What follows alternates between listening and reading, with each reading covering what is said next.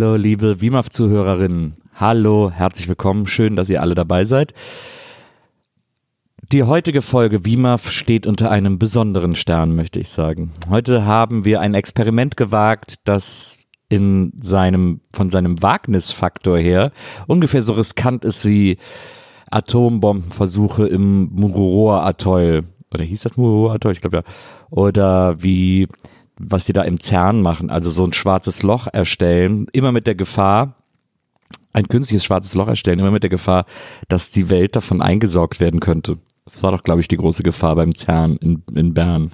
Wenn Ich kann mir gut vorstellen, dass nach dieser Aufnahme du einige, Nobelpreise gewinnst. für- einige Nobelpreise erstens und dass CERN sich vielleicht auch persönlich bei dir meldet, Herr CERN, Ja. um äh, dich zu fragen, ob du nicht als Vorreiter an diesem Projekt mitarbeiten möchtest, weil du scheinst das ja mehr durchschaut zu haben als alle anderen. Ich bin, man nennt mich ja auch so eine Art schwarzes Loch des Wissens. Oh, das stimmt. Da stimme ich wiederum Ich komplett zu. absorbiere Materie, Wissensmaterie und, und ziehe sie über Raum und Zeit. Das ist so, das, das ist das, was ich, weißt du? Oh, das hat sich, das hat sich angehört wie in so einem Werbespot. Das war Das war cool. der Plan. Aber ist, so, so ist, so gehe ich ja mit Wissen um, weißt du? Ich, ich bin ja wie so ein, ich bin wie so ein Schlauch und ich bin so das Verbindungsglied zwischen zwei Welten und trage das Wissen von A nach B. Brauchst du mich noch oder? Warte eigentlich nur, dass du mir irgendwann mal zustimmst. Ich rede so lange weiter, bis du mir zustimmst. Stimmt jetzt. Ja, sehr schön. Hatten wir das also auch geklärt. Denn, Ihr wisst, ich habe das nur für euch gemacht. Denn was hier heute passiert, ist wirklich eine, ich möchte sagen, kleine Weltsensation, über die noch, über die ihr noch euren Enkeln berichten werdet und über die noch Generationen gesprochen wird. Sind wir im gleichen Podcast? Ja, wir sind Okay. im gleichen Podcast, denn in der heutigen Folge WIMAF, ihr kennt das Spiel, alle paar Wochen machen wir seit neuestem, ich weiß jetzt auch gar nicht mehr in welchem Rhythmus, aber dass Maria und ich uns gegenseitig Sachen zeigen, also Film, also Bewegtbildsachen. Nö, ich zeig dir einfach eine Blume und eine Untertasse. Wir zeigen uns Bewegtbild-Dinge und letztes Mal hat mir ja Maria die letzte Folge Game of Thrones gezeigt. Das war, da war quasi Maria mit zeigen dran. Diesmal war ich wieder dran. Und ich hatte es ein bisschen angeteasert, dass ich Maria den großartigen belgischen, die großartige belgische Mockumentary Mann beißt Hund zeigen wollte. Es das, ist eine Mockumentary? das ist eine Mockumentary.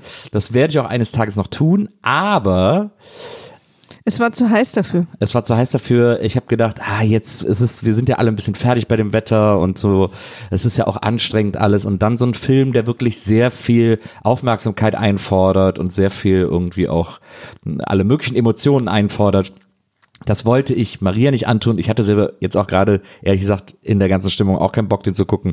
Deswegen habe ich mich für etwas Leichteres entschieden, aber nicht weniger riskantes, denn es war ein Wagnis, dass ich Maria diesen alten deutschen Film gezeigt habe. Ein deutscher Film aus dem Jahr 1992. Ich habe das Gefühl, Maria hat Menschen schon für weniger getötet und deswegen war das Ich kann riskant. es an dieser Stelle weder bestätigen noch dementieren. Das so viel dazu. Ähm, aber ich habe es gewagt, weil es ein, äh, weil ich ihn als guten Film in Erinnerung hatte, den ich gerne leiden mochte. Ich wollte den tatsächlich auch mal wieder gucken. Und ich denke, Maria kann auch mal deutsche Filme gucken. Sie, also man muss ja dazu sagen, du hast ja deutsche Filme, Maria. Ja. Erstmal, Na, ich hasse. erstmal, warte mal, erstmal, hallo Maria. Hallo Nils. Schön, Hi. dass du da bist. Die großartige Maria Lorenz, Podcast-Göttin der Herzen und meine Podcast-Partnerin der Herzen, aber auch meine außerhalb des Podcast-Partnerin der Herzen. Wow. ähm, ich werde sofort neue Visitenkarten drucken. Ganz kleiner Schrift. Oder so ganz lange Visitenkarten. Ja. Die man so ausklappt. Genau, Ja. so ausrollt wie so ein Glückskeks. Hattest du früher als Kind auch diese Sache, wo so Holz war und in der Mitte Stoff und dann hat man, und dann war, ist es so aufgeklappt und dann hat man den oberen gedreht und dann ist es immer so runtergeklappt? ernst? Offensichtlich nicht. Wo so Holz war und in der Mitte Stoff? Also es waren so Holz, ähm, Ach, so eine, wie so eine Holzleiter oder so so. eine Jacobs Ladder ist das. ja? Ja. Und dann dreht man das und dann klappt es so runter Ja. und bleibt aber immer die gleiche Länge. Ja, das ist eine Jacobs Ladder. Ach, das ist das. Haben das wir auch irgendwo hier? Wirklich? Oder haben wir vielleicht auch Hab im ich noch Flur nie gesehen, gestellt? seit wir hier zusammen unser Leben verbringen. Hatten stand irgendwann da Aber das immer. ist, fand ich sehr faszinierend als Kind. Okay. Ja. Also ich mag äh, keine deutschen Filme, ich mag keine deutschen Serien, ich mag keine deutschen TV-Shows. Ich mag eigentlich gar nichts Deutsches im Fernsehen, weil, und ich weiß, jetzt ihr sagt, aber ey, das ist so jetzt, als würde ich sagen, ich mag keinen Tatort und alle sagen mir, ich soll den Münsteraner gucken. Erstens, beruhigt euch wieder, der ist auch scheiße. Und zweitens, in deutsche Filme und Serien sehen meistens, und ich weiß jetzt sagen alle, "Hä, aber Dark, ähm, die sehen immer billig aus, hören sich billig an. Jedes Gespräch in einem deutschen Film findet immer in einer Tonhalle statt. Die Leute spielen total hölzern. Ich bin ähm, jemand, der diese Meinung hat. Und bin mir aber auch darüber im Klaren, das möchte ich hier auch klarstellen, dass ich der Sache auch keine Chance mehr gebe. Also es werden sicher mittlerweile auch Produktionen erschienen sein und Filme erschienen sein, wo das alles ganz anders ist und wo außergewöhnliche Talente aufeinandertreffen mit außergewöhnlichen Kameraleuten und außergewöhnlichen Tonmenschen. Aber ich habe einfach aufgegeben und habe festgestellt, dass der Rest der Welt mir mit relativer ähm, Konsistenz gute Qualität liefert, dass ich das in Deutschland einfach nicht mehr braucht. Und ähm, es ist, wenn ihr zum Beispiel sagt, ihr esst keine Pilze, dann setzt ihr euch ja auch nicht hin und probiert trotzdem jede neue Pilzsorte, die euch auf den Teller gelegt wird.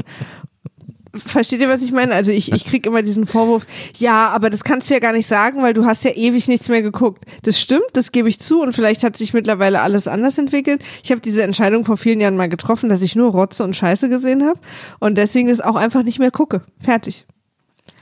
Der deutsche Film hatte seine Chance. Und ich sage selber, als ich jung war, fand ich Knocking on Heaven's Door einen der besten Filme der Welt. Diese Pilzperson bist ja auch du. Ja. Das nur, Hi! Das nur nebenbei. Also was ich immer total gerne mache, ist, dass ich, äh, wenn ich so evidenzbasierte Fälle aufträufe, dass ich immer mich selber als Beweis an, ins Feld führe. Ähm, Das- Case closed. Also das liebe ich so an dir. Du bist, du bist einer der Menschen, einer der wenigen Menschen, möchte ich fast sagen, in meinem Leben, der völlig nonchalant und sehr mit einer hohen Selbstverständlichkeit, mit einem hohen Grad an Selbstverständlichkeit Keine Pilze isst. in einem Gespräch das Wort evidenzbasiert droppt. Ah ja. Ja.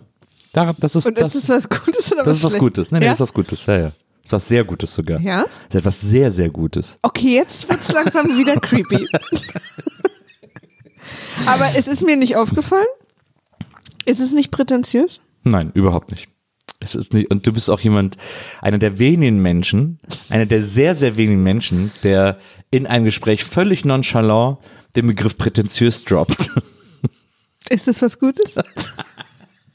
Aber was soll ich denn sonst sagen? Äh, Angeberisch. Ich glaube, die meisten Leute benutzen angeberisch als Synonym für prätentiös. Verstehe. Aber es ist doch ein schönes Wort. Absolut. Aber Aber ist es find dadurch auch- nicht wieder ein bisschen prätentiös? Da beißt sich die prätentiöse Katze in den Schwanz. In den prätentiösen ja. Schwanz. Was ich jetzt so interessant finde, dass ich von dir ein Wortlob bekomme, Ja. obwohl ich wirklich sonst nichts anderes als Wortwahl-Bashing Nee, erlebe. das stimmt nicht. Du kriegst kein Wortwahl-Bashing von mir, sondern kriegst Satzstellungs-Bashing von Nee, mir. Robotergesicht. Ja gut, Robotergesicht ist ja kein Wort. Nee, Computergesicht. Computergesicht war's. Für Roboter. Du hast für Mir ist das Wort einem Roboter, nicht eingefallen und deswegen habe ich Computer ja, Das darf man auch kritisieren. mein Gehirn improvisiert einfach Ja, gerne. man darf das gerade aus einem Mund, der solche Dinge wie prätentiös und evidenzbasiert sagt, darf man durchaus den Begriff Computergesicht für Roboter kritisieren. Wobei man auch ehrlicherweise, fairerweise sagen muss, ich meinte schon den Kopf eines Roboters. Auch da Ja. Kritik völlig angebracht. Aber kommen wir zurück zum heutigen Thema, denn ich habe dir einen deutschen Film gezeigt und ich möchte äh, vorab vielleicht diese Folge schon so weit spoilern, als dass ich sagen kann, es gibt ein, es gibt ein paar hauchzarte Sensationen heute zu hören. Das aber nur vorweg, damit Aber ich war noch nicht sicher, ob ich das wirklich in die Öffentlichkeit tragen will, aber gut. ja.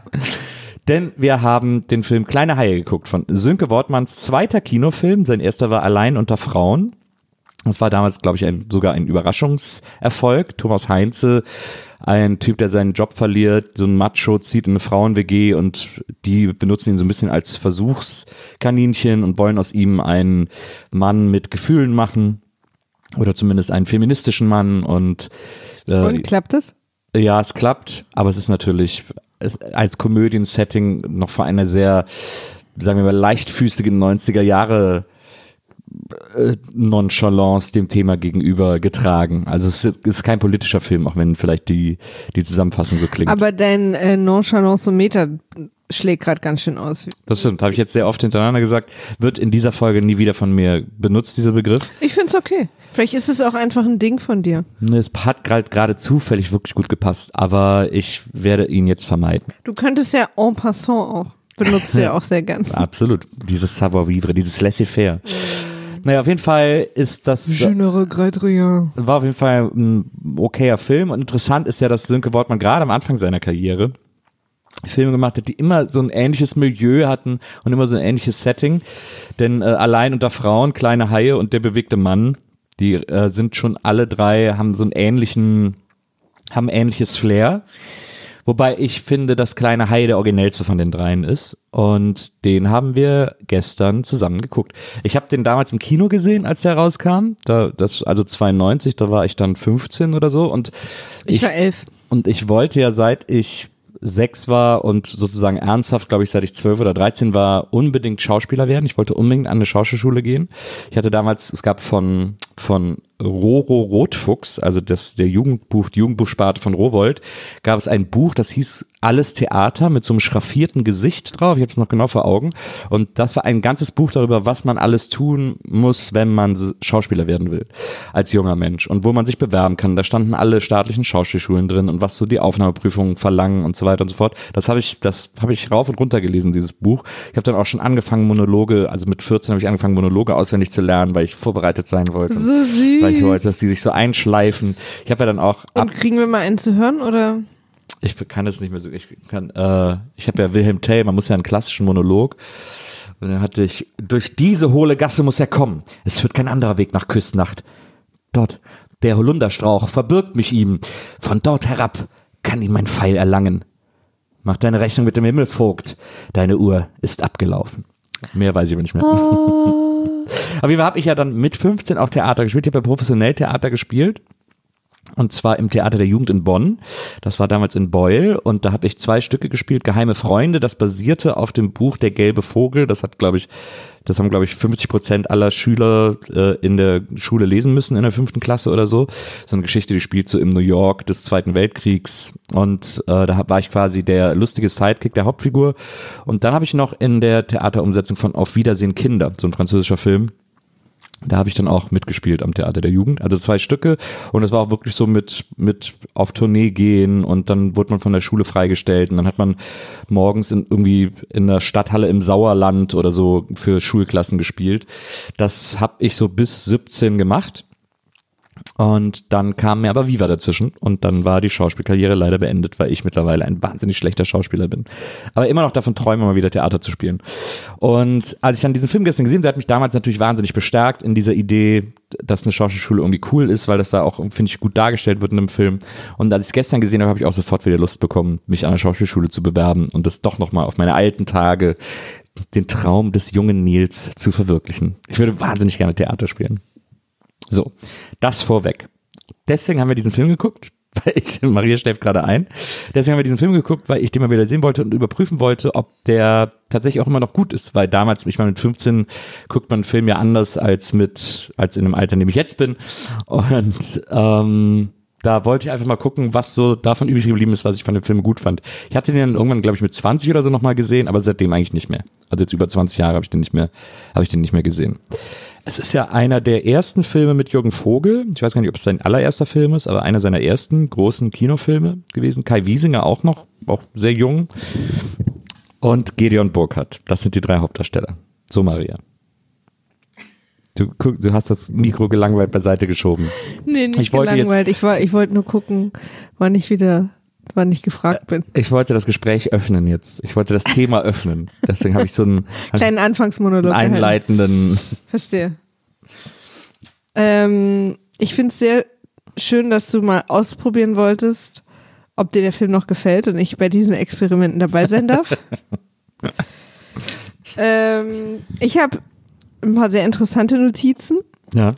Ich weiß nicht, ob wir den Film chronologisch jetzt groß durchgehen wollen oder ob wir einfach über so einzelne Sachen sprechen, die passiert sind. Willst du den einfach kurz zusammenfassen und dann können wir einzelne Situationen besprechen? Genau, also ich habe leider die Charakternamen vergessen.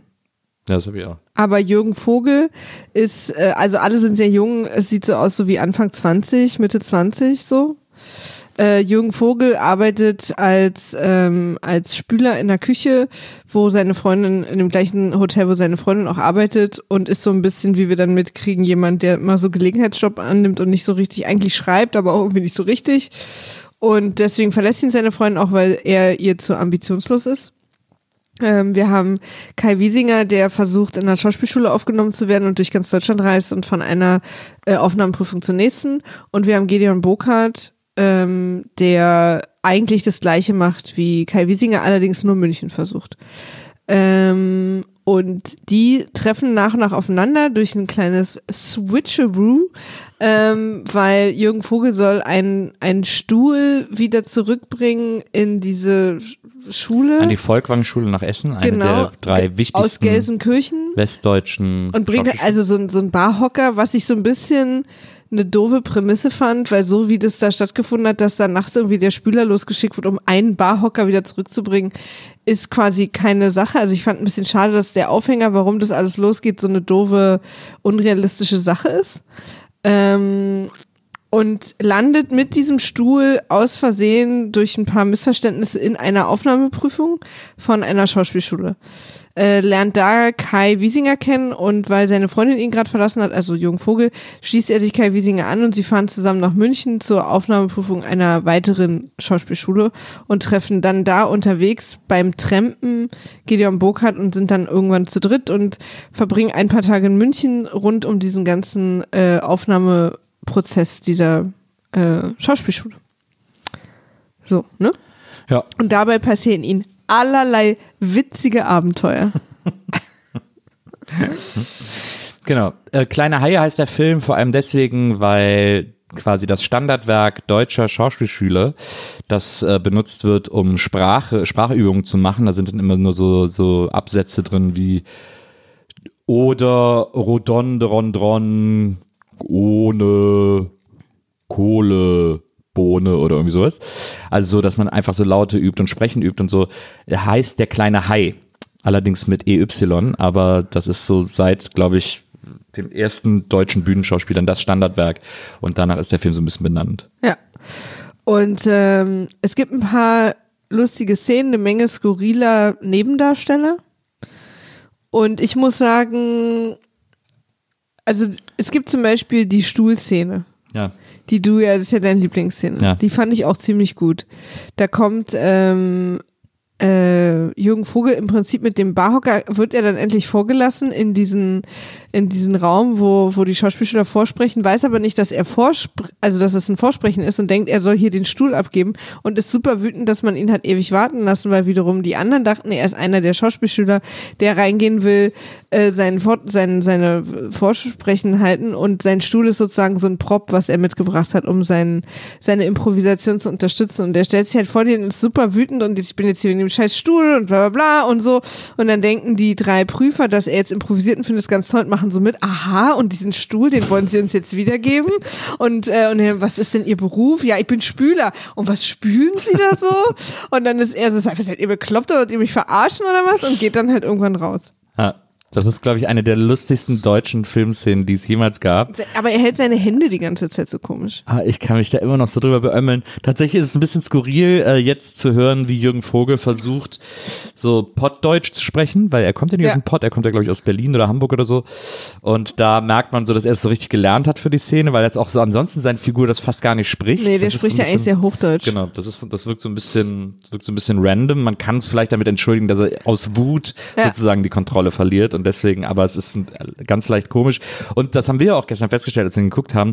Er wirkt in der Szene tierisch. Man hat also sofort eine krasse Erinnerung an Happe Kerkeling. Ja, in, äh, in Kein Pardon, wie Ah. er sich dann aufregt, als der lustige Glückshase dann.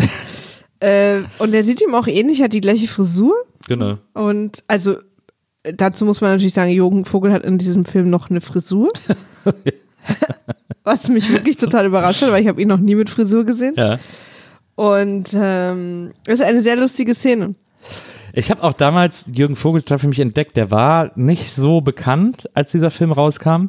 Und da hat man echt gedacht, boah, was ist das denn für ein cooler Typ? Man kannte bis dahin nur immer so die gleichen deutschen Gesichter. Und kam da plötzlich so einer eben mit diesem Gebiss und der irgendwie so, der auch so alles so ein bisschen rotzig gespielt hat und so. Das war irgendwie cool. Das hat man, das hat, das war irgendwie beeindruckend, so jemand mal zu sehen, der auch mal so ganz anders spielt, als man das sonst so gewohnt war. Von den Leuten, die immer so für die letzte Reihe spielen und so. Ja.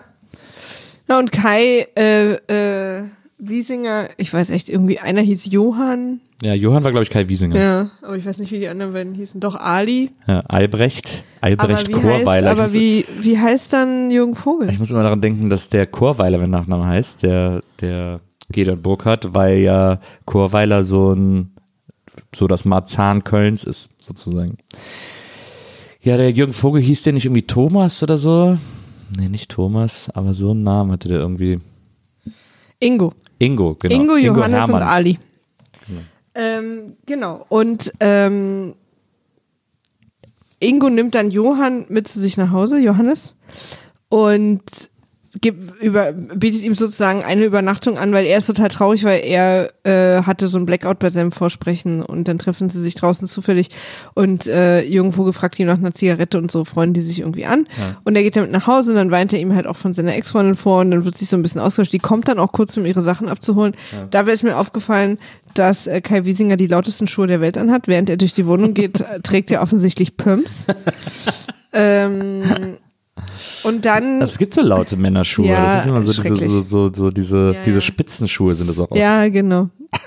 Und dann gibt's am nächsten Tag halt äh, diese Mitfahrszene, wo sie dann Jürgen äh, Vogel ihm spontan Kai Wiesinger hinterherkommt und sich ihm anschließt auf dem Weg nach München. Und da finde ich ganz interessant, dass wenn jemand kommt, der sie mitnehmen will und sagt, einer oder keiner, obwohl sein Auto komplett leer ist, Ja. würde ich nicht mitfahren. Ja, Weil warum soll man das wollen? weil man Angst hat, dass einen zwei Anhalter zusammen überfallen. Aber dann nehme ich doch, wenn ich das eine Angst ist, die ich habe, nehme ich doch keine Anhalter mit. Ja, aber das wäre, aber Du kannst doch auch von einem ausgenockt so würde ich es mir herleiten. So würde ich denken. Aber ich würde dann, aber ich fand auch so das krass, dass die beiden dann überhaupt gar nicht überlegt haben, dass sie dann das nächste Auto nehmen, Ja. sondern der sofort eingestiegen ist und gesagt hat, wir treffen uns in München in der Frauenkirche. das fand ich aber Ich völlig, fand's total skurril. fand ich total Also plausibel. wenn du mich mal so stehen lässt, haben wir ein Problem. ja, aber dich habe ich auch nicht gerade erst auf eine Zigarette kennengelernt. Also wir kennen uns ja auch schon was länger, als die beiden sich zu dem Zeitpunkt gekannt haben. Ja, ja ich fand's irgendwie merkwürdig. Und dann kommt gleich eine deiner Lieblingsszenen. Ich werde diesen Sommer 15. Kai Wiesinger sitzt bei diesem Mann, der ihn mitgenommen hat im Auto, so ein typischer Geschäftsmann. Und der sagt zu ihm, liest du gerne? Und dann sagt Kai Wiesinger, nee, da wird mir immer schlecht. Äh, beim Autofahren, Ja. genau. Nee, da wird mir immer schlecht. Und dann sagt er, ach, guck doch mal ins Handschuhfach. Und dann macht er das Handschuhfach auf und da sind dann so Gay-Porn-Hefte drin. Und dann, Erfrischend viele Penisse und erfrischend wenig Brüste und Vaginas zu sehen in na, dem Film. das stimmt. Bin ich Oh. sehr einverstanden mit. Und, äh, und dann ist Kai Wiesinger so etwas konsterniert. Und dann sieht man später das Gespräch zwischen den beiden noch. Und dann sagt der, ich weiß gar nicht mehr genau, wie sie darauf kommen, dann sagt er irgendwie, wie alt bist du denn oder so. Nee, wie alt sind sie denn? Ja. Und dann sagt, Aber warum fragt er ihn das eigentlich? ich Warum glaube, er fragt ihn, was er macht und so. So, also ja, er genau. Ja. lernt ihn sozusagen einfach sagt er, wie, wie alt sind sie denn? Und dann sagt Kai Wiesinger, ich werde diesen Sommer 15. Genau. Und dann sagt er, oh, du hast dich aber prächtig. Hat sich aber prächtig entwickelt. Das ist echt eine sehr geile Das ist so Szene. lustig. Alles sehr unangenehm. Ja. Aber er ist richtig beeindruckt. Ach Mensch, da hast du dich aber prächtig entwickelt. Er lässt sich dann. Also, er sagt dann so, also 14. Ja. Und es wird dann sehr aufgeregt. Ja, genau. Er lässt Kai Wiesinger dann an der nächsten Raststätte raus und zwar Spessart, Raststätte Spessart. Eine der. Sind sie ja sehr weit gekommen, aber. Sind sie sehr weit gekommen. Naja, vom Pott Spessart, ist das sehr weit? Ich weiß gar nicht, wie weit Besser das ist doch schon fast München, oder? Nee. Ach so, das ist, klingt glaub ich, so- Ich glaube, das ist Hessen. Ah ja, okay. Na egal. Auf jeden Fall lässt ihn da raus und Kai Wiesinger hängt dann an der Raststätte und überlegt, wie er wegkommen soll. Er wird dann auch noch von so vier super unangenehmen Typen im Golf angelabert. Ob sie Die sowieso keinen Platz haben. ja, ja, die sind, aber die sind, ich finde die geil fies, die sind Ja, so ja. richtig link. Ja, irgendwie. die sind richtig fies. Die wollen 100 Mark von ihm. Genau. Dafür, und dafür, dass sie ihn mitnehmen. Er er meinte dann zu Recht, wenn ich 100 Mark hätte, dann müsste ich ja nicht trampen. Und dann meinen sie, na, wir kommen später nochmal und da kostet es dann aber 200 Mark. Als wenn er die dann plötzlich hätte. Das macht auch wirklich gar Ja, keinen Sinn. also es ist ja nicht das Problem, dass er das nicht bereit ist zu zahlen, sondern er hat dieses Geld Ja. einfach nicht. Na. Und er hängt dann in der Raststätte da im Buffet, das sehr schön aussieht, und zählt seine letzten Groschen und dabei trifft er auf Ali, auf Gideon Burkhardt, der da auch anscheinend trampt und festsitzt und irgendwie Und nicht. Ali hat sofort so einen harten Schulterpolster-Overload. Ich weiß, dass Schulterpolster eine Sache waren. Und viele tragen Schulterpolster. Aber Ali hat nochmal zwei Menschen rechts und links von sich rangeschnallt. Erstmal, ich habe sowieso zweimal in meinen Notizen stehen, was bedeutet dieser Mantel? Weil sein Mantel wirft so viele Fragen auf. Aber ist das nicht so dieses, was jetzt alle wieder tragen, diese Art Muster, diese, so, so dieses, wie, ich weiß gar nicht, wie sich das nennt, so südamerikanisch inspiriert irgendwie. Keine Ahnung. Aber der Mantel ist all over the place. Und das Schulterpolster ist gar kein Begriff. Wir reden hier von zwei ausgewachsenen Balkonen. Ja, er ist auf jeden Fall, geht er dann raus, weil er gucken will und er sagt irgendwie so, ey, wenn du jemand findest, sagst du Bescheid, wenn ich jemand finde, sag ich auch Bescheid und dann steht er da und wird dann von den Golftypen, die treffen dann auf Ali. Aber jetzt, aber jetzt überspringst du ja jetzt mittlerweile ist ja auch Jürgen Vogel unterwegs. Ach so, ja, sorry, ich wollte noch kurz diese Raststätten-Sache. Aber weil die ja dann dazukommen. Stimmt. Dann erzähl du, Jürgen Vogel. Genau, Jürgen Vogel ist bei Armin Rohde ins Auto gestiegen, der auch ein sehr, sehr guter Typ ist. Der Film ist übrigens alles, warum ich nie getrennt bin. Weil Armin Rohde wiederum, ich weiß auch manchmal nicht, will der Film irgendwie so eine, so eine witzige, so eine Manta-Manta-Sache sein? Weil er manchmal so, so slapstickig ist, dass quasi jede Person, bei der sie ins Auto steigen, ist ein skurriler äh, Comicfigur, weißt du? Ja. Oder wollen sie super realistisch sein, was sie dann später so bei Dialogen und Streitereien sind? Weißt du, das hat mich immer so ein bisschen, was will denn der Film jetzt sein? Ja. Will er mir das realistische Leben zeigen oder will er mir so eine, so eine Karikatur davon zeigen? Das habe ich nicht ganz Das ist verstanden. einfach eine Komödie, also eine Romcom. Im weitesten Sinne. Eine Bro-Com und eine Romcom. Jedenfalls Armin Rohde ist so ein Metal-Typ, der zwei extrem unterschiedliche Bärte in verschiedenen Einstellungen trägt. Also wirklich eine Frechheit. Und der säuft halt die ganze Zeit und hört Metal. Ja. Fährt Und- im Trans Am, Ja. Und, äh, ja, und besteht auch darauf, dass Jürgen Vogel mitsäuft. Und die kommen dann auch an dieser Raststätte an. Genau.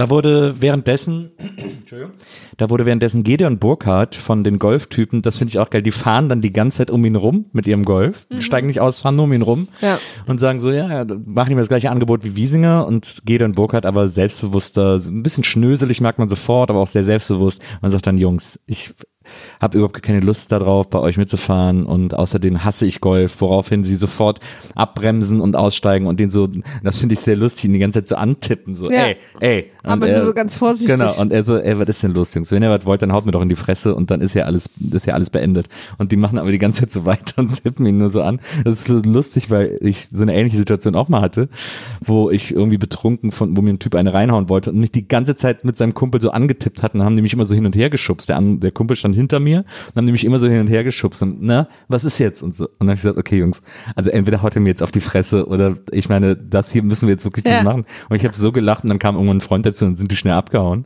damals. Aber es war so skurril, weil ich Aber gedacht, hast du da keine Angst? ich war so betrunken, dass ich in Ah, dem Moment, okay. weil es, weil es aber auch wirklich so absurd, normalerweise Ja. habe ich immer Angst vor Schlägereien, Ja. aber es war so absurd in diesem Moment, dass die mich die ganze Zeit so hin und her getippt haben. Mhm. gedacht, Was ist das denn jetzt hier? Also, so, plötzlich ist die Bedrohung Eine Reisetablette? da wird so eine Bedrohung plötzlich total lächerlich, weil man denkt so, was macht ihr denn? Was soll denn das?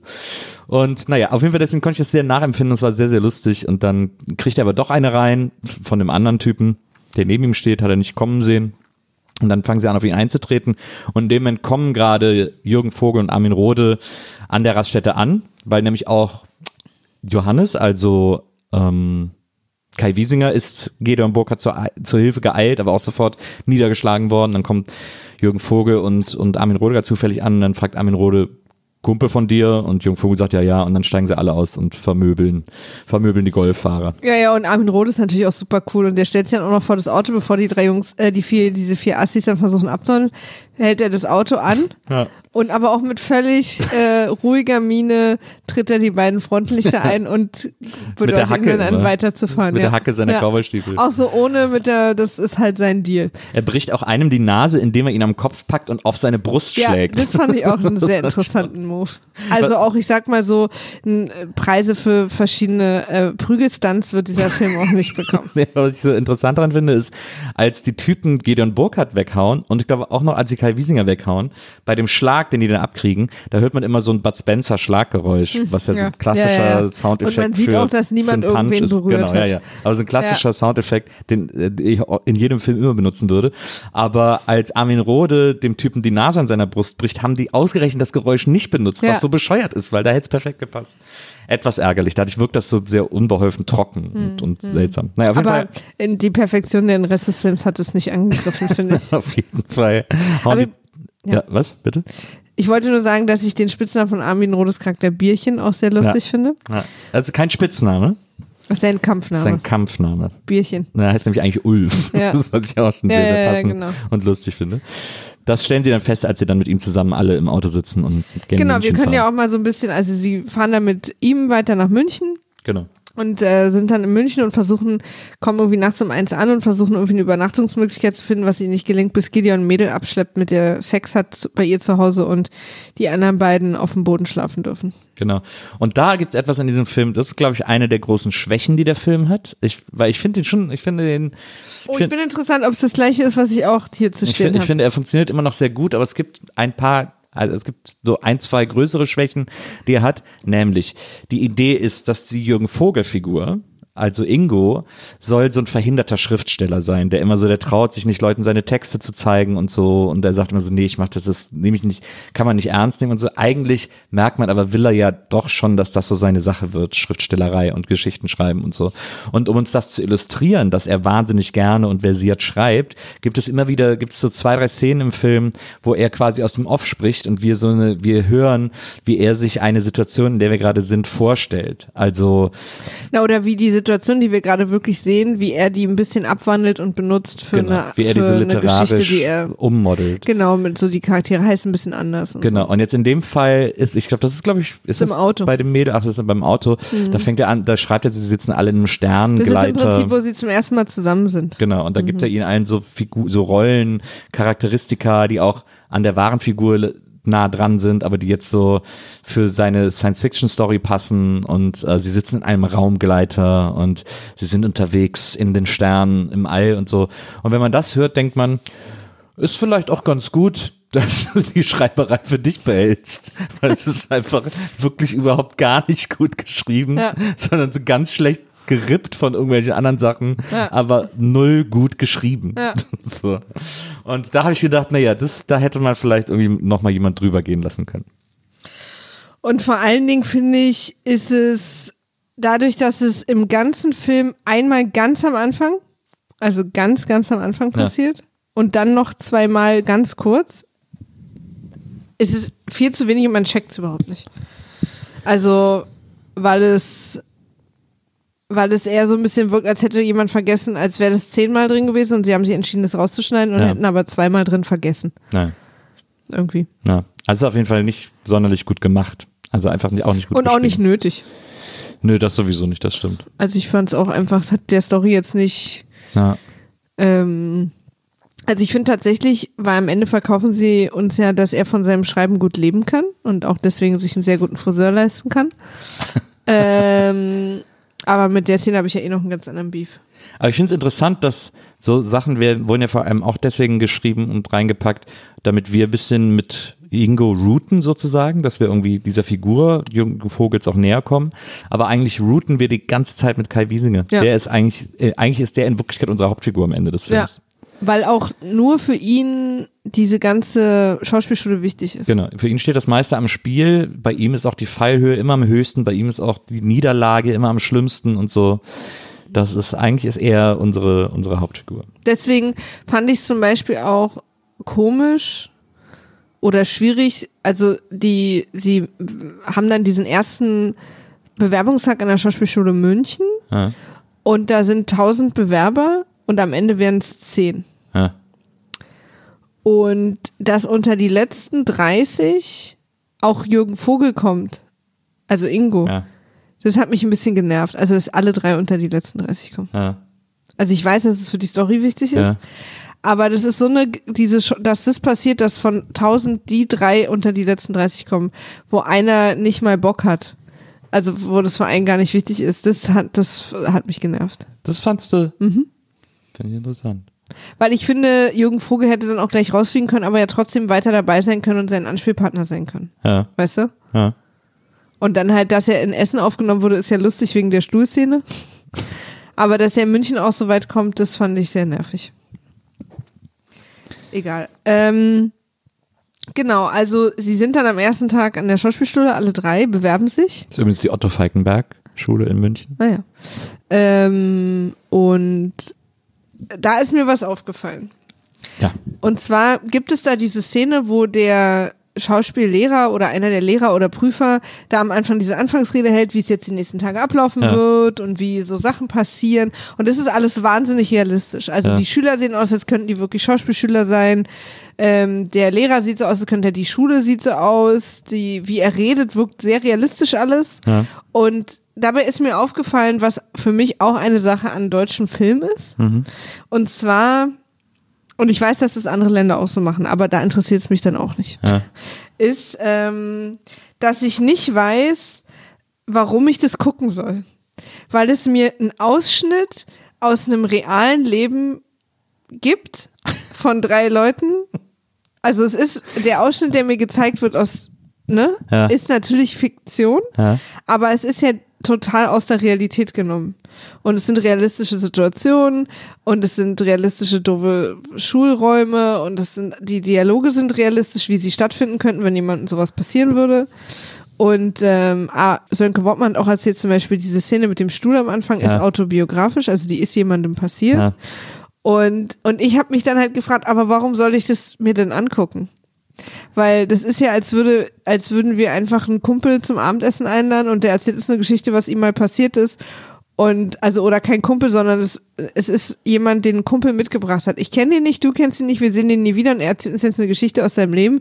Die ist natürlich irgendwie ganz witzig und hat ein paar interessante Szenen, aber im Großen und Ganzen ähm, will ich ja von Film und Entertainment auch so ein bisschen so einen Eskapismus und eine Fiktion. Aber das ist doch so 37erlei Maß, mit dem du da misst, weil die Schauspielschule wird ja nur als als Spielort sozusagen inszeniert und deswegen einfach so erzählt, wie sie halt funktioniert, damit wir ganz schnell kapieren, okay, das ist der Prüfer, okay, das sind die Leute, die jetzt Ja, da ja, hängen. nee, ich weiß schon, was du meinst, aber es wird ja besonders Acht darauf genommen, dass die Dinge trotzdem sehr realistisch alle aussehen. Nee, es also ist auch einfach in dieser Raum, wo dann so Sachen abgehangen werden mit Laken und dann so ein hässlicher Ja, so sehen die Schrank halt noch steht. aus, die Räume. Ja, das, naja, naja, wie Ja, gesagt. aber wie soll man sie denn anders darstellen? Also soll naja, man sie wenn, denn wenn das jetzt ein amerikanischer Film wäre, ne, ne, dann würde das ja irgendwie eher eine fiktionalisierte Version davon, dann wäre das irgendwie so ein großer Raum, der irgendwie so ganz anders aussieht und so. Nee, nee, nee, nee, nee, nee, das Ich weiß, dass es, also es ist, Das ist echt ein bisschen quatschig, weil in, auch in amerikanischen Filmen, die benutzen ja wahre Mhm. ich bin Setups. auch, ich weiß, ich bin auch noch nicht richtig, ich bin auch noch nicht richtig auf den Kern meiner Aussage da gekommen. Aber ich merke einfach bei so einem Film wie gestern, die finde ich irgendwie ganz nett. Ja. Aber ich weiß am Ende nicht, warum ich jetzt mir so eine, so eine Geschichte angeguckt habe, die, also die so, ich finde es einfach wahnsinnig langweilig. Die Also- Menschen sehen so aus, wie Menschen aussehen, die erleben Dinge, die Menschen erleben könnten, in Situationen, in denen Menschen waren und die auch nicht mal besonders spannend sind. Und viel, ich glaube, was da so der Zauber ist von so einem Film, ist genau diese Detailbeobachtung von so menschlichen, zwischenmenschlichen ähm, Interaktionen. Aber sowas interessiert mich halt nicht. Und ich mach's quasi, ich mache da keine Kritik draus, deswegen ist der Film nicht gut, sondern ich merke, dass mich sowas nicht interessiert. Aber das ist irgendwie, du hast eine andere, du hast eine andere, eine andere Beobachtungsschärfe automatisch, wenn du einen deutschen Film guckst, als wenn du einen amerikanischen Film guckst, weil was du gerade beschreibst, darum geht's in jedem Film auf der ganzen Welt. Das ist Nee, einfach immer das Ich, Thema. deswegen mag ich zum Beispiel, bin ich auch immer ein bisschen skeptisch bei so amerikanischen Independent-Filmen, weil die das ja auch viel machen. Ja. Dass die so Alltagssituationen, so einen Ausschnitt aus dem Leben von irgendwem so Ja. darstellen und dann, dann ist so der Fokus auf, auf diesen kleinen menschlichen Beobachtungen, wie Menschen miteinander agieren und so. Und das interessiert mich nicht. Aber in diesem Film ist ja jetzt quasi die Schauspielprüfung als wenn man Heldenreise nimmt, ist es der Kampf gegen den Drachen. Also es ist sozusagen Genau, und ich, als die große und Hürde. Ich will und, aber beim Kampf gegen den Drachen einen Drachen sehen. und das dich, Und kein Buch. wenn dich, wenn dich eine Schauspielschule nicht interessiert, also dich das Milieu nicht interessiert, dann da kann der Film natürlich nichts, da kann er nichts machen. Deswegen versucht er ja sozusagen auch, und das finde ich, macht er sehr gut, Mhm. weil er weiß, dass das sozusagen seine Schwäche ist, weil Schauspielschule ist nur wirklich ein, ein, ein Splitterinteresse sozusagen, also Ja. ein very special interest, das glaube ich die wenigsten Deutschen interessiert als Milieu Mhm. oder als Idee. Deswegen versucht er alles andere drumherum Aber für mich ist es schon eher auch so eine Bromance, Coming of Age. Genau, so ja, ein und deswegen bisschen. versucht, deswegen hat er auch solche Leute wie Bierchen, dass es einfach Ja. so nicht um dieses ernsthafte Theaterhabitus geht und alles immer mit so einer Lockerheit erzählt wird. Aber ähm, es, äh, worauf wollte ich jetzt hinaus? Äh, ah, jetzt habe ich den Faden verloren. Ah, das ärgert mich. Weil, ähm, weil ich, weil ich finde, du gibst dem Film insofern Unrecht, als dass du sagst, dass er da irgendwie versucht, sehr detailgetreu und sehr genau etwas Nee, das- abzubilden. nee, ja. Und das aber gleichzeitig bemängelst du zum Beispiel, dass Jürgen Vogel, wieso kommt er unter die ersten 30? Also schon alleine daran merkst du ja, dass es eben nicht um eine, um eine originale, detailgetreue Abbildung der Realität geht, sondern es wird einfach als Setup für eine Erzählung, für eine Story benutzt. Ja, du hast wahrscheinlich recht. Ich glaube, mich interessieren einfach so realistische Setups nicht. Aber es ist halt einfach gar nicht Nee, realistisch. aber das will ich halt realistisch damit im sagen. Sinne, dass es, dass es, ja, aber das ist ja eine Sache, die nicht, okay, also es ist eine sehr kondensierte Geschichte natürlich, weil ihnen ja auch viele Sachen in so kurzer Zeit passieren. Ähm, aber die Jungs sehen, sehen ja aus wie Jungs halt, also weißt du, so die Klamotten und, und in den, in den Wohnungen, wo sie sind, knarzen dann auch die Dielen und, und irgendwie, also es ist schon sehr, ähm, und niemand ist so richtig hübsch. Ja, aber alles an dem Film ist eine Fantasie. Diese Typen im Golf, das so Typen gibt's nicht. Und es gibt so ähnliche Typen. Es gibt auch so ähnliche Typen wie den mit den Pornos Ja, im warte mal, warte mal, warte mal. Deswegen meine ich äh, ganz kurz mal, ich muss dich mal unterbrechen, weil du jetzt quasi eine Sache aufdeckst, die total stimmt, dass ich mich total selbst widerspreche, wenn ich dem Film einerseits Unrealismus vorwerfe und andererseits sage, der ist mir zu realistisch. Ich weiß, äh, verstehe ich. Ich meine aber was anderes und ich glaube, ich habe es einfach noch nicht geschafft, das ordentlich in Worte zu fassen oder irgendwie in Gedanken zu fassen. Aber mich interessieren diese ähm, real realistischen Lebensabbildungen einfach nicht so als Film. Ja, ja, ich war, aber es ist halt, der Film Nee, ist halt nicht realistisch. Nein, ach Manno. Ver äh, jetzt verstehst du mich jetzt mit Absicht nicht? Nee. Weil ich mag halt lieber so Sachen, die völlig unrealistisch sind, wie, wie James Bond Filme, Science Fiction, Fantasy oder in der Zukunft oder ganz doll in der Vergangenheit oder sowas wie, wie Mission Impossible oder so. Also wo andauernd, sagst ja auch der Name schon, wo andauernd halt Dinge passieren, die es einfach nicht gibt. Aber du magst auch, auch zum Beispiel wahnsinnig gerne, du guckst wahnsinnig gerne Krimis, du guckst auch wahnsinnig gerne West Wing, dass für seinen Realismus gelobt wird über, über alle äh, äh, Dinge hinaus irgendwie. Also es ist ja nicht so, dass du jetzt mit realistischen Inhalten per se nichts anfangen könntest. Aber Dann weiß, dann habe ich es vielleicht noch nicht rausgefunden. Also Westwing hast du natürlich recht, vielleicht liegt es daran, dass es ganz weit weg ist von meinem Realismus im Weißen Haus. mhm. ja, ich glaube, ich glaube, das ist nämlich, ich glaube, dir geht es darum, Ich- dass ich etwas kann- von dir, von deiner ich kann, Lebensrealität ich kann weg nicht, ich kann nicht, ich mag nicht so gerne, wenn, wenn ich äh, von Serien oder Filmen in eine Situation geworfen werde, die mir auch passieren könnte. Oder die mich an Dinge aus meinem Alltag so erinnert. Ja. Und da meine ich jetzt nicht einzelne Dialoge, die ja auch so im Weltall stattfinden könnten, wie ich sie jetzt mit dir hätte, sondern so, alles sieht so aus, wie es auch aussieht, wenn ich vor die Tür gehe. Naja. Ich war, ja, genau. Also, äh, das, das ich Problem glaube, ich kann es noch nicht richtig in Ja. Worte fassen, aber das habe ich gestern in dem Film einfach wieder so krass gemerkt. Und da meine ich tatsächlich auch, also da ist es auch, ich sag jetzt nur so als Beispiel eben diese amerikanischen Independent-Filme, ne, wo so Ja. ähm, wie, wie, ähm, keine Ahnung, Garden State oder Elizabethtown oder so, wo dieser kleine Ausschnitt aus dem Leben von vermeintlich normalen Menschen so genommen wird, ja. der uns gezeigt wird, das interessiert mich nicht. Weil mich das nicht entführt. Aber Elizabethtown ist tausendmal besser als Garden State. Kann sein. Ich habe ähm, Garden State nie gesehen. Ich habe dir zuletzt nochmal die, Ja, die Szene ist toll. Freebird-Szene Ja, aus- ja, aus aber ich wollte auch nur so als Beispiel irgendwie Ja. so dieses, du weißt ja ein bisschen, was ich meine, Ja, ja. oder? Dieses vermeintlich äh, normale Menschen und eine Szene irgendwie aus deren Leben oder so. ja. Und auch, also, ja. Und dann sind eben auch so diese, diese tragikomischen Momente, die das Leben halt für uns parat hält, passieren dann und werden dann so. Und worauf Menschen übrigens, was Menschen ja ganz oft so äh, loben an Filmen, an, Ja. gerade an solchen Filmen, ist Ja. auch diese besondere Beobachtungsgabe von Regisseuren und Drehbuchautoren, die so zwischenmenschliches Miteinander, also diese kleinen Nuancen, wie Menschen reagieren auf und wie es halt wirklich ist im Leben. Ja. Also so.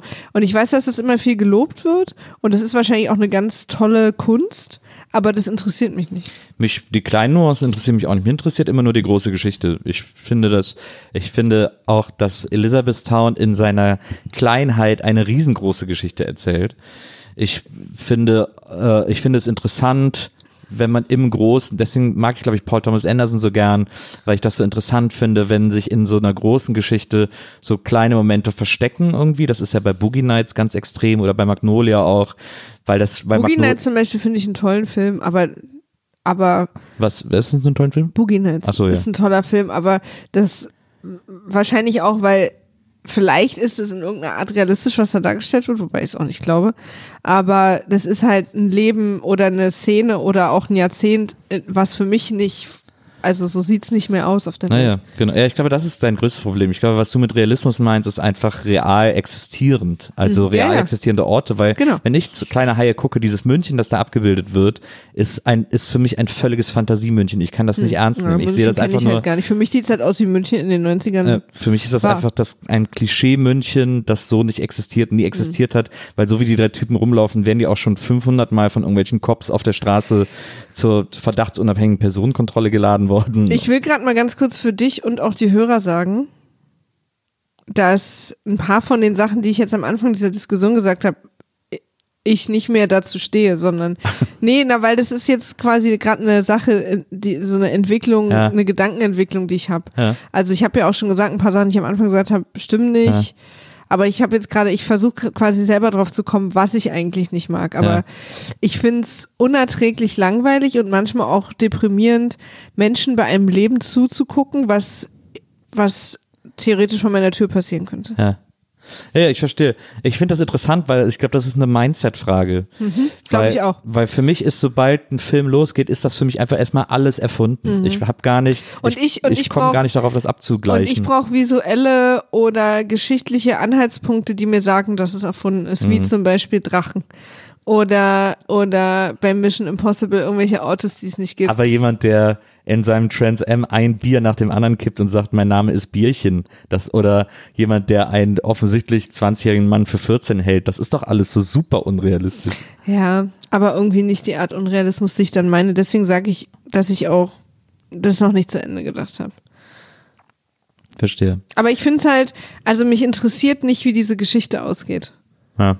Weil ich mich sowieso konzentrieren muss, dran zu bleiben, weil, weil ich nicht in eine andere Welt entführt werde, sondern ich sehe so Autobahnschilder, die es hier auch gibt und so. Also, und die Jungs sind so angezogen, wie halt Leute angezogen waren.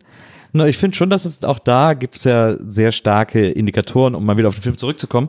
Da gibt's ja starke Unterschiede, auch im Kostüm, auch in der Idee vom Kostüm. Also Gedeon ist ja, obwohl er so tun will, weil diese, diese, diese Rolle von Gedeon Burkhardt, dieser Ali, der ist nämlich eigentlich am, ganz am Ende stellt sich raus, dass er eigentlich mega reich ist und so ein von und zu ist. Und dieser, dieser Ali, der läuft schon immer in, in so ein bisschen besseren Klamotten rum. Der Ja, man so, sieht es auch von Anfang an äh, auch wieder sich so ähm, in, der, in der ersten Disco und so bewegt und wieder Ja, so ja. auftritt und auch sein Selbstbewusstsein. Der hat auch so ein Hardrock-Café-Shirt an, das heißt, der ist irgendwie auch so ein bisschen gereist und so. Wohingegen zum Beispiel Kai Wiesinger, der hat immer den gleichen schluffi-grauen Pullover an, so einen richtigen Ich habe wirklich übrigens am Anfang, also ich habe relativ früh gedacht, warum haben sie denn äh, Ali so angezogen, als würde der Geld haben? Ja. Naja, das ist halt so ein bisschen angemeldet einfach. Ja, ja, aber es ist so interessant, dass die anderen beiden Jungs da gar nicht drauf gekommen sind. Naja. Also weil seine Haare haben Geld. Aber das ist so ein bisschen Mhm. wie die, das ist so ein bisschen wie die Brille bei Superman.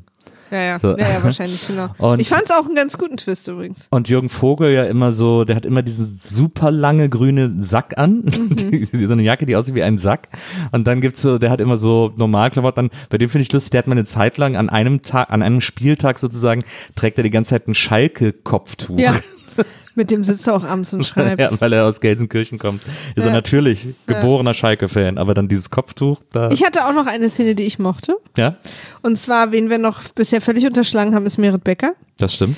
die ähm, eine Künstlerin, Sängerin, Musikerin, die sie kennenlernen auf irgendeinem Platz in München. Marienplatz müsste das sein, ne? Da spielt sie auf der Säge. Danke nochmal. Single-Säge. Genau. Und dann klaut ihr jemand Geld und rennt damit weg und sie helfen ihr, den äh, sich zu schnappen und Kai Wiesinger, also Johann, bleibt und passt auf ihre Sachen auf.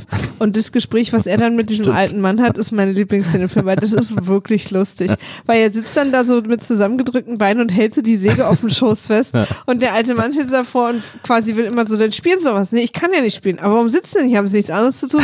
Na, ich passe ja nur auf die Sachen auf. Aber dann spielst du doch mal was. Also, nee, ich passe ja darauf nur auf. Ich, ich kann das nicht spielen. Ja, aber haben sie dann nichts anderes zu tun? Und das ist so ein geiler Wofür soll ich dir denn Geld geben? ja, ja, das ist, naja, das ist aber jetzt. Doch, er ja- spricht Kölsch, der Wirklich? Ja, ja. Na, jedenfalls ist es so ein geiler Gesprächsclub zwischen den beiden, bei dem so ein super verunsicher Kai Wiesinger, also das, ich muss auch sagen, ich fand Kai Wiesinger und Jürgen Vogel echt gut. Ich weiß übrigens Das auch, finde ich äh, jetzt gut. Na, ganz, lass, Ja. lass das ganz kurz wirken. Das ist eine Sensation, dass Ja. du zwei deutsche Schauspieler lobst. Und deswegen sind wir jetzt einfach mal kurz drei Sekunden ruhig, damit wir das mal alle auf uns wirken lassen können, was du gerade gesagt hast. Ich hoffe, mein Augenrollen ist nicht zu laut. ähm, ist es, was ist denn das? Dein Augenrollen. Es ist mir schon aufgefallen, als sie ganz am Anfang bei ähm, Jürgen Vogel in der Küche saßen und Ja. sich unterhalten haben, was die Eltern so denken von denen und so. Da ist es mir schon aufgefallen, dass sie vor allen Dingen auch zusammen gut reden Super können. Und vor Chemie. allen Dingen ist es mir dann später aufgefallen, weil Gideon Burkhardt hat es nicht. Ja. Diese Chemie, diese lockere Gespräche-Chemie. Es gibt, gab übrigens eine lustige, beobachte mal Gideon Burkhardt, der sich ja immer so ein bisschen durch die, durch diese Rolle starkst von Ja. diesem, von diesem schnöseligen Typen. Ja. Und er hat dann eine Szene, in der er den anderen beiden vorspielen soll, was er fürs Vorsprechen Genau, vorbereitet also hat. sein Monolog. Genau, und das ist irgendein so ein Monolog aus irgendeinem Dario Fo-Stück, so ein, so ein kritischer, Jesus, ein kritisches Jesus-Stück und so. Und da ist es lustig, dann spielt er das vor und man denkt so, Mensch, macht der, der Ja. kann echt richtig gut spielen. Der Spielen Gideon kann der gut Burkhardt. spielen. Ja, er kann spielen. nur nicht gut spielen. Ja, kann gut spielen, spielen. Ich fand auch gut, dass sie kurz, äh, und da hätte ja schon vielleicht die ein oder andere Alarmglocke klingeln sollen, als sie im Fitnessstudio waren, weil Gideon Burkhardt kurz mal eine Gesichtsbräunung brauchte. Ah, ah. Also erstens mal, wenn sie überhaupt kein Geld haben, irgendwo zu übernachten, wie kommen sie jetzt hier rein und können das benutzen? Ja. Und ähm, und dann kam noch dazu, dass ich auch gut finde, dass die anderen beiden einfach in ihren normalen Straßenklamotten einfach in dem Fitnessstudio rumhängen und das offensichtlich auch niemanden stört. Ja, das war, da gab's eben, ich fand, also sie gehen dann zum Beispiel auch, äh, behauptet dann Gideon Burkhardt, der hätte einen Typen bei, bei so einer Vernissage Geld geklaut und deswegen würden sie jetzt alle auf großem Fuß leben und dann genau, dann bucht er checken die in so Suite im, im ein. Bayerischen Hof. Die Drei-Zimmer-Suite, damit jeder sein eigenes Zimmer hat. Und dann bleiben sie eine Nacht da und am nächsten Morgen sagen sie, du, das ist uns hier, wir wollen hier nicht bleiben, wir finden das ätzend. Und dann sagt er, okay, wir stimmen ab. Und wer ist dafür? Und dann hebt nur Gideon Burkhardt die Hand. Und wer ist dagegen? Und dann heben die beiden die Hand. Und dann sagt der, finde ich, in einem sehr spontan und dann doch auch wieder sehr gut gespielt, echt wirkenden Ausfluss, ach, ihr seid doch Arschlöcher. Ja. Das hat mir sehr gut gefallen. Total, weil, weil man merkt, dass es ihn jetzt auch langsam, was wir später erfahren, ist er ja stinkreich Genau. und langsam anfängt zu frustrieren, dass er sich jetzt wieder immer wieder auf diese beiden Moralapostel niederlassen muss. Genau. Und ich habe auch bis zum Ende, aber wahrscheinlich soll es auch so ambivalent sein, weil wie wie es dann rauskommt, dass er reich ist, ist, dass er diese eine schicke, teure Kreditkarte Ja. hat, als er dann 635 Euro Essen bezahlt. Ja. Also, und es gibt ja teure Restaurants, aber offensichtlich haben sie noch, keine Ahnung, ein Abo abgeschlossen. ähm, Und dann kommt es sozusagen raus, weil er zahlt dann, sie sehen dann auf der Kreditkarte, dass sein Name draufsteht und dann erzählt er in Neuer, für ihn war das so ein kleines Abenteuer, die ganze Zeit so arm zu tun. Ja. Die beiden sind dann natürlich total wütend, weil sie sich erstens auch hintergangen fühlen und zweitens auch dann ja den ganzen Ärger gar nicht hätten auf sich nehmen müssen, aber vor allem fühlen sie sich natürlich hintergangen und auch so benutzt für so ein Abenteuer oder so ein Ja. Experiment. Ja. Und ich habe nicht ganz verstanden, ob Gideon Burkhardt jetzt am Ende ein Arschloch sein sollte oder oder nicht.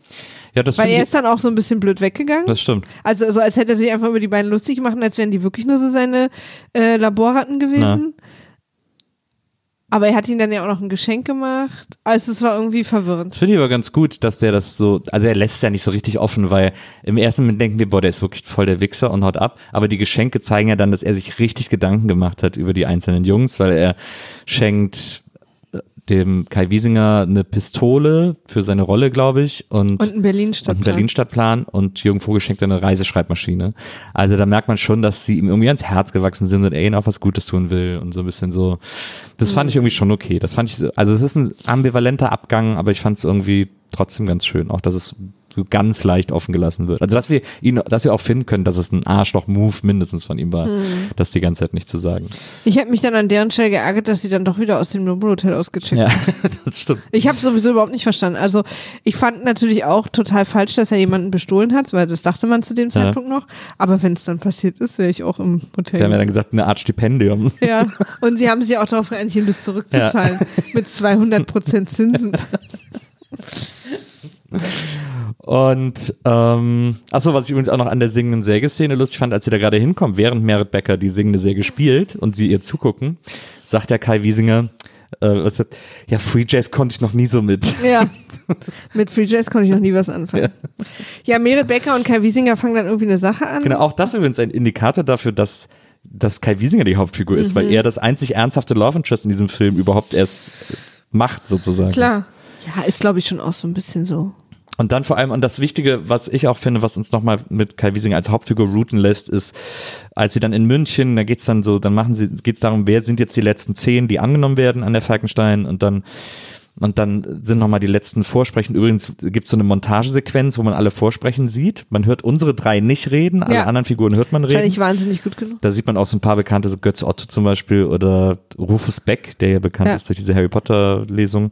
Freut er sich bestimmt, dass das die Sache ist, dass ich, hier bekannt ja, ist. Bestimmt, aber so einem breiten Publikum bekannt geworden. Auf jeden Fall ist, sind das so die Sachen, die man da so sieht. Und äh, diese Montagesequenz von dem, von dem Vorsprechen ist unterlegt mit Reggae.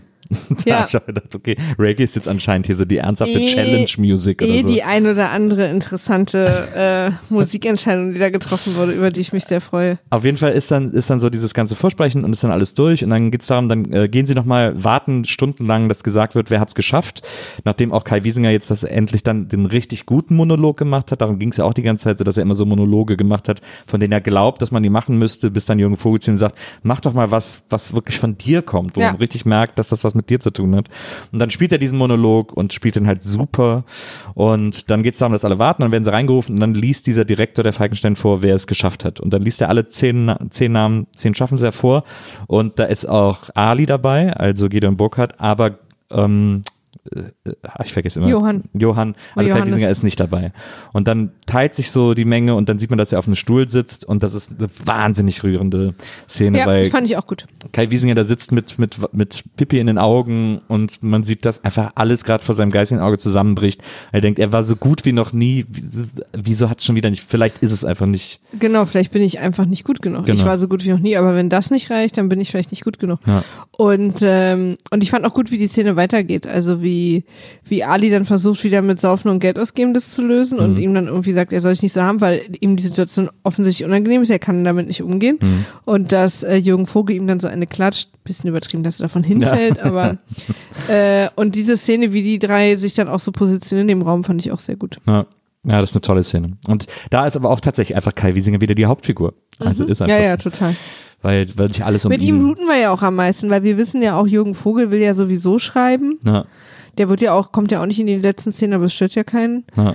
Und, ähm, Und, wie- und Ali irgendwie, den merkt man so die ganze Zeit an, dass dem so alles zufliegt und um- den muss man sich so keine Sorgen machen. Ne, aber Jürgen Vogel, der hat ja dann aus dem Off, der hat ja, ist ja angerufen worden von seiner Freundin, dass ein Brief da ist, deswegen Ja. zieht er seine Bewahrung in München zurück, weil er in Volkwang genommen wurde. Stimmt, er Essen. zieht die zurück. Genau, weil er in Essen genommen wurde. Und weil seine Freundin ihn doch noch liebt. genau. Weil es so eine Phase Hat er war. dann gemerkt. Ja, also das war, das fand ich auch ein bisschen komisch, aber Naja. egal. Aber auf jeden Fall so äh, ist, der, ist der Film dann vorbei und ja, also das, ich finde das allergrößte Takeaway, es ist eine interessante Folge heute für uns beide gewesen, weil wir sehr in deine in deine Thematik eingestiegen sind, Maria, sehr in deine Psyche deutschen Film betreffend und da sehr da, drin rumgewühlt und gesucht haben. Ja, und, wir sind ja auch noch nicht so richtig fertig. Ich muss das noch besser formulieren, was eigentlich, ich weiß noch nicht genau, was mein Problem ist.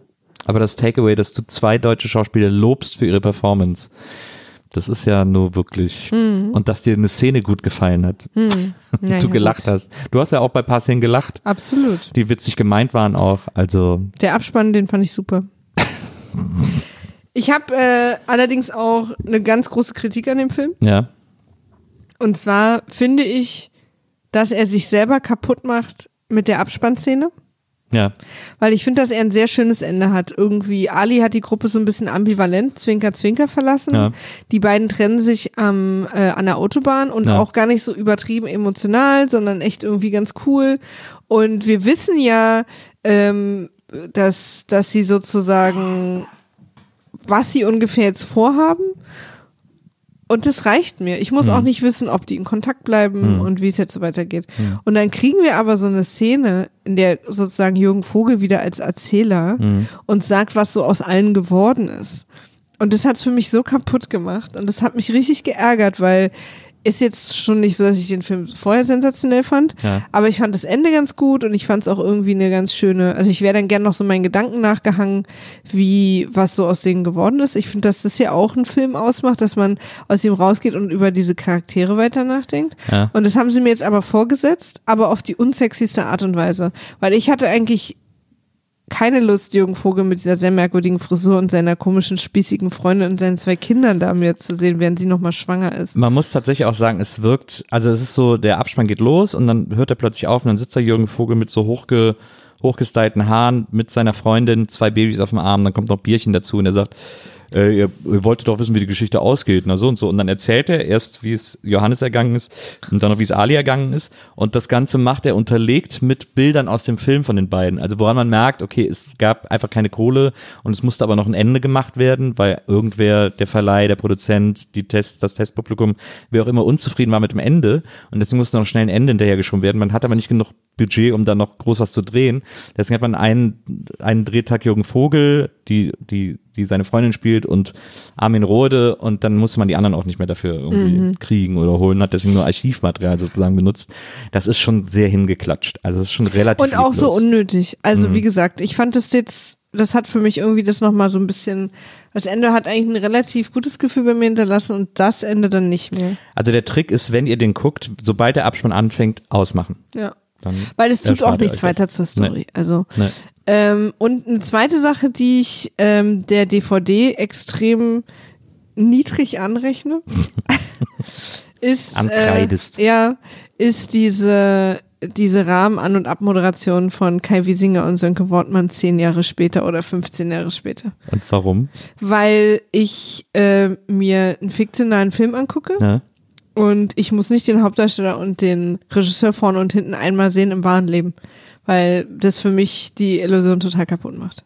Zumal die beiden auch wirklich nichts beizutragen hatten. Ich fand's aber ganz niedlich, ehrlich gesagt. Ich finde das okay in den äh, zusätzlichen und Bonus Ja. und so, Ja. aber ich finde es nicht gut, dass es am Film dran ist. interessant. Weil das fand ich auch so, zeig mir doch Kai Wiesinger nicht vorher zehn Jahre später an einem Tisch als Schauspieler mit dem Regisseur Ja. und dann fang sofort einen Film an, wo Kai Wiesinger eine, eine fiktionale Rolle ist. Interessant. Habe ich gar nicht so empfunden, aber klar, wenn du das so siehst, Das fand ich nicht ist das gut. nicht okay. Also ich fand den Film ziemlich langweilig, Ja. hatte ein paar gute Szenen. Ich mochte ähm, die Stuhlszene, ich mochte die Szene mit dem alten Mann und Kai Wiesinger. Ich mochte Kai Wiesinger und Jürgen Vogel. Ich mochte auch die, die Freundschaft zwischen den beiden. Aber im Großen und Ganzen interessiert mich nicht, was die erleben. in München bei einer Aufnahmeprüfung. Aber trotzdem, ich finde, dass, ich finde, da gab es schon einige positive Aspekte, die du jetzt genannt hast. Das, das ist Es jetzt ist auf nicht, keinen Fall das war jetzt ein- keine reine Qual, dass ich Nee, dir gezeigt und ich habe. kann mir auch vorstellen, dass wenn ich ihn damals gesehen hätte, oder vielleicht noch ein paar Jahre später, ich war da erst elf, Mhm. hätte ich ihn auch besser gefunden. Also weil ich hatte eine Zeit lang, war ich ja offen für diese Sache, die man deutschen Film nennt. Ich freue mich auf jeden Fall jetzt schon sehr, dir dann demnächst mal den Film Doppelpack zu zeigen. Ist es jetzt die Sache, dass wir mit dir nur noch beschissene deutsche Filme Äh, gucken? nee, überhaupt nicht. Nur noch gute deutsche Filme. Es sind auch nicht nur deutsche Filme. Wie gesagt, Mann beißt Hund ist ja belgisch. Ich suche alle. Drachenfilme raus, die ich finden kann. Na, den einen fand ich auch gut. Wie heißt der mit dem sprechenden Drachen? Wie? Der Hobbit, Nee, sag mal. der spricht auch. Ja, aber der Film über den sprechenden Drachen. Keine Ahnung, Elliot das Schmunzelmonster? Nein, der spricht doch gar nicht, Elliot. Nee? Hier, wie hieß der denn? Der war dann, das war auch so Computeranimiert, das fanden alle so geil mit Jeff. How to Train a Dragon. War das Jeff Bridges? Nee, nee, nicht der Film, ist, der Drache ist animiert. Nicht Jeff Bridges. Kevin Bacon, nee, wie heißt er denn nochmal? Dennis Quaid, glaube ich. Ach so, ja. Kann ich mich kaum noch erinnern, das ist ewig her. Aber hat, hat nicht sogar Sean Connery den Drachen gesprochen oder so? Ja, ja, Ich glaube, ja. irgend sowas war da. Mhm. Fand ich gut, dass ich es damals im Kino gesehen habe. Naja. ich weiß auch den nächsten Film schon, den wir zusammen gucken. Ach, bin ich ja sehr gespannt. Willst du schon sagen oder nicht? Klar. Whale Rider. Könnt ihr schon mal vorgucken. Ach, das ist, ist das nicht, ist das nicht hier die, die Kleptomanen? Nee. Ähm, Die Kleptomane? na, wie heißt der nochmal? Winona Ryder? Nee. nee. Whale Rider ist ein äh, Film, der im Umkreis der äh, australischen Aborigines spielt. Verstehe. Oh, dann könnte ich auch noch einen zeigen. Da gibt es auch diesen, boah, wie heißt der nochmal? Der war auch wahnsinnig gut. Diese, aber ist gar nicht, oh, jetzt habe ich es aber ganz schlimm. Äh, Aber Okay, Leute. ich glaube, ich meine gerade Ähm, schön, dass Maori, ihr nicht heute, Aborigines. Schön, dass ihr heute dabei wart. Heißt Ich weiß auch nicht genau, wie die heißen, aber es sind, es ist quasi, es geht um äh, australische, Ja, Australien sind Australien oder Neuseeland, bin ich mir gerade nicht sicher, aber quasi Ureinwohner, die darum kämpfen, ihre Kultur zu behalten, trotz der modernen. Genau, und ich meine die von. Neuseeland nämlich. Und da gab es mal so einen Film, der so nur unter diesen Ureinwohnern spielt, die aber natürlich alle modern, also die sind ja auch alle normale Mhm. Leute irgendwie. Und wo so vertuscht wird, dass einer, glaube ich, sich mal an einem Mädchen vergangen hat oder irgendwie so. Der war wahnsinnig gut, der Film. Ja, aber das ist aber ja habe ich auch vergessen. Nee, egal. Ja gut, Whale Rider wird's dann also über... Ah, das war aber eine Doku. nee, nee, das war ein... Das haben wir doch zusammen gesehen. nee, habe ich nicht mit dir gesehen. Habe ich vor Jahren mal gesehen, das war ein Spielfilm. Aber dann habe ich eine Doku darüber gesehen. Ja. Habe vor Jahren mal einen Spielfilm gesehen, der war echt richtig gut.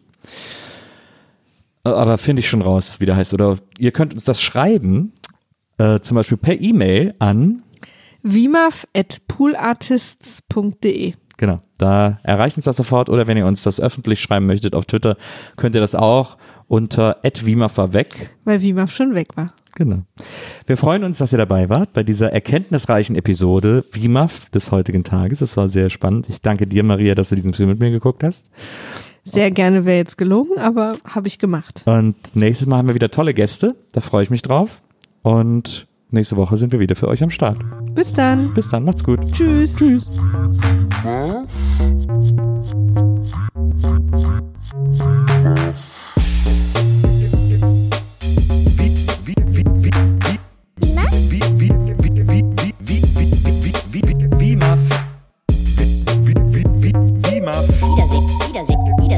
Freude. Wie, wie, wie, Maf. Wiedersehen, Wiedersehen, Wiedersehen macht Freude. Wie, Maf? Wiedersehen, Wiedersehen, Wiedersehen macht Freude. Wiedersehen, Wiedersehen, Wiedersehen macht Freude. Wie, Maf? Wie, wie, wie, wie, wie, wie, Maf? Wiedersehen.